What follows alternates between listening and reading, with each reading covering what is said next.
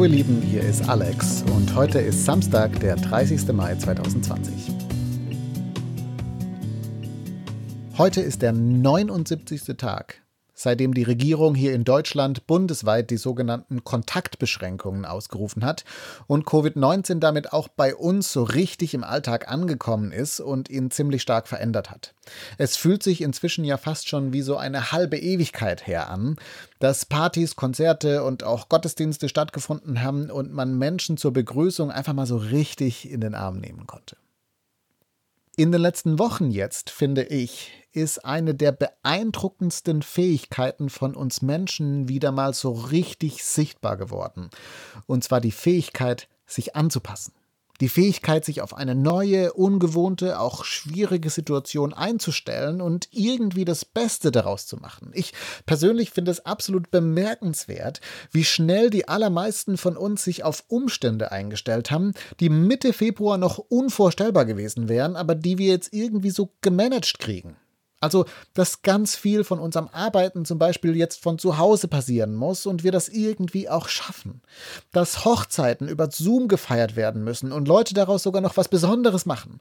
Meine allererste Ellbogenbegrüßung eines Freundes war noch eine sehr ungelenke Angelegenheit. Inzwischen mache ich das aber so selbstverständlich, dass man meinen könnte, meine Eltern hätten mir das schon im Kleinkindalter beigebracht. Und noch mehr.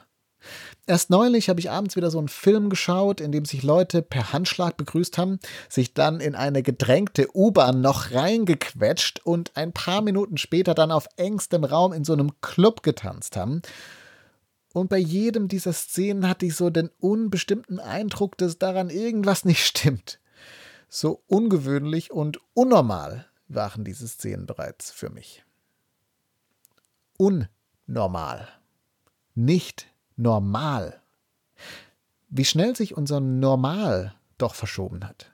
Mit welcher Geschwindigkeit wir uns darauf eingestellt haben, was wir gerade so umsetzen müssen, um die Ausbreitung dieses Viruses zu verlangsamen und damit hoffentlich viele Tode zu verhindern. Ich finde das wirklich beeindruckend. Gleichzeitig steckt in diesem Anpassungsvermögen, glaube ich, aber auch eine ziemliche Gefahr. Ich glaube, es steckt darin die Gefahr, dass wir uns so sehr an ein Normal gewöhnen, dass wir dabei vergessen, was daran eigentlich auch völlig unnormal ist. Dass wir uns an Situationen anpassen und damit auch Verhaltensmuster aneignen, die wir auch dann noch ausleben, wenn eigentlich wieder andere und auch bessere Arten zu leben möglich wären. Sherry Turkle, eine recht bekannte Soziologin, hat vor ein paar Jahren das Buch Alone Together im Deutschen Verloren unter 100 Freunden veröffentlicht, in dem sie die Auswirkungen unserer technologischen Entwicklung auf unser Zusammenleben untersucht hat. Und sie beschreibt darin genau diesen Prozess. Sie sagt, am Anfang, als das menschliche Pflegepersonal durch Roboter oder das Kennenlernen im echten Leben durch Dating-Apps ersetzt wurde, haben wir als Menschen gesagt, na ja, das ist jetzt nicht geil, aber es ist besser als nichts. Inzwischen aber finden viele von uns diesen Ersatz besser als das Original. Wir gewöhnen uns vielleicht auch notgedrungen an so eine schlechtere Alternative, aber schon bald ist diese Alternative unser neues Normal und wir verlieren dabei aus dem Blick, was eigentlich sein könnte. Das ist, was Sherry Turkle festgestellt hat. Und ich glaube, wir machen das eigentlich ganz oft so. Wir gewöhnen uns zum Beispiel an eine Arbeit, die unser Leben komplett dominiert. Und irgendwann können wir uns gar nichts mehr anderes vorstellen, als dass wir eben arbeiten, arbeiten, arbeiten. Wir gewöhnen uns an schlechte Dynamiken in unseren Beziehungen und irgendwann finden wir es ganz okay und normal, dass wir uns regelmäßig anschreien, in getrennten Betten schlafen und ansonsten halt irgendwie funktionieren als Paar. Wir ersetzen echten Einsatz für Nöte in der Welt schnell damit, hier und da mal eine Petition zu unterschreiben oder einen Instagram-Post zu teilen, damit wir eben trotz der Zeitnot trotzdem das Gefühl haben können, wir tun hier was für die Gerechtigkeit in der Welt. Und wir ersetzen Intimität mit Pornografie oder einer Beziehung, in der wir trotz körperlicher Nähe wenig echtes Nahekommen zulassen. Und vielleicht finden wir das inzwischen sogar besser. Die schlechte Alternative wird auch dank unseres Anpassungsvermögens schnell zu einem Normal, von dem wir dann vielleicht gar nicht mehr zurück wollen, weil es vielleicht weniger Kraft kostet oder weniger Risiko beinhaltet. In biblischen Texten gibt es für diese schlechte Alternative ein Wort, ein Konzept. Es lautet Exil. Exil, das ist im biblischen Denken der Ort, der nicht das Zuhause ist. Also nicht das, wie das Leben eigentlich sein sollte, aber es ist eben eine Art, auf die man trotzdem leben kann. Also für Israel im Alten Testament war das zum Beispiel ganz prominent das Leben in der Sklaverei in Ägypten oder in der Verschleppung dann in Babylon. Aber eigentlich ist im biblischen Denken unser ganzes Leben in gewisser Weise ein Leben im Exil, weil diese Welt nicht ist, was sie hätte sein können, sein sollen, weil eine gewisse Entkopplung von ihrem Schöpfer stattgefunden hat, die alles Leben beeinträchtigt. Wir leben hier im Exil. Und interessanterweise ist die Aufforderung an Menschen im Exil dann aber immer eine zweifache.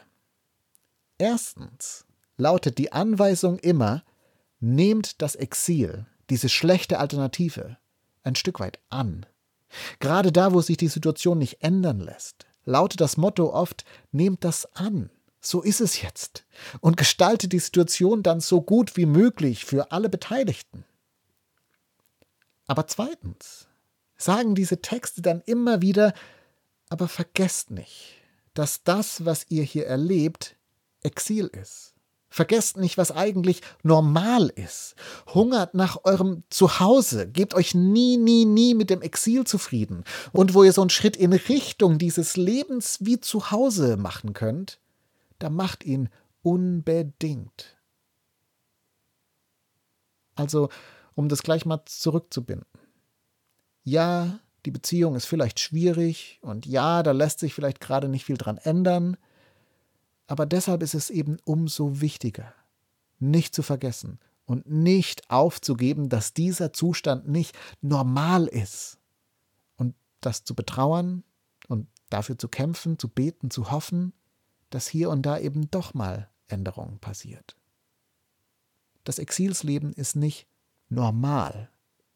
Für mich ist das immer wieder so ein ganz wichtiger Gedanke, gerade im Moment, gerade auch jetzt wo sich bestimmte Einschränkungen lockern in unserer Corona-Situation, wo mehr möglich ist, wenn auch mit Vorsicht. Denn wir haben uns ja mit Zoom-Meetings und FaceTime-Familientalks arrangiert, ja, und wir haben vielleicht sogar festgestellt, sie sind auf jeden Fall besser als nichts. Und vielleicht sind sie sogar bequemer, schneller, effektiver. Aber lass uns nicht vergessen, dass sie menschliche Nähe nicht ersetzen können. Das Zuhause-Leben bedeutet, jemandem wirklich in die Augen schauen zu können, nebeneinander zu atmen, jemanden in den Arm zu nehmen. Das ist eine ganz andere Nummer. Oder wir haben uns vielleicht dran gewöhnt, mehr so allein zu sein und uns irgendwie selbst zu beschäftigen. Wir kommen mit uns selber ganz gut klar. Aber lass uns nicht vergessen, das Zuhause-Sein-Leben heißt Leben zu teilen, sich um andere zu kümmern, Liebe zu verschenken, füreinander da zu sein. Und ich will damit gar nicht sagen, dass wir alle Vorsicht über den Haufen werfen sollten. Manche Schritte sind vielleicht nicht dran, vielleicht sind sie auch noch ganz lange nicht dran. Aber genau dann ist es umso wichtiger im Blick zu behalten, wir leben im Exil, auch gerade jetzt. Das ist nicht das Normal, das ist nicht unser Zuhause. Und wo wir so ein Stück dieses Zuhauses heute ausstrahlen können, ausleben können, in diese Welt bringen können, da lass es uns unbedingt tun.